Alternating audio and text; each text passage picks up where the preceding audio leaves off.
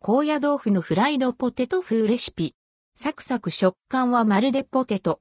ゆる糖質制限におすすめおやつ。時々無性に食べたくなるフライドポテト。でもダイエット中だしなヘリップという時は高野豆腐のフライドポテト風レシピがおすすめです。じゃがいもを高野豆腐に置き換えるので糖質オフ。でも食感わかり、サクッとしてとっても美味しいおやつになりますよ。高野豆腐のフライドポテト風。材料用意するものはこちら。キッコーマンのレシピを参考にしています。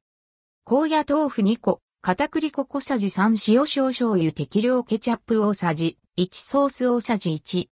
ケチャップとソースは味付け用なので、お好みで塩だけにしたり、青のりを加えたり、マヨネーズを使ったりしても、もちろん OK です。作り方高野豆腐をお湯で戻し、しっかりと水気を切ります。5ミリ角くらいのスティック状に切ります。ポリ袋に高野豆腐と片栗粉を入れてよく振り、薄く衣をつけます。フライパンにやや多めの油を熱し、高野豆腐を揚げ焼きします。カリッときつね色になったら揚げて、油を切り、塩をまぶします。ケチャップとソースを合わせて、オーロラソースを作り、高野豆腐に添えれば完成。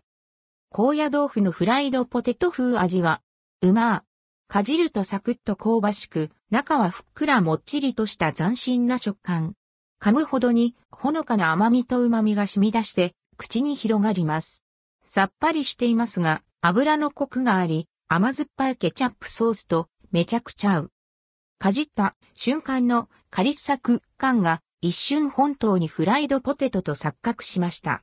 食べ応えもあって満足感も得られます。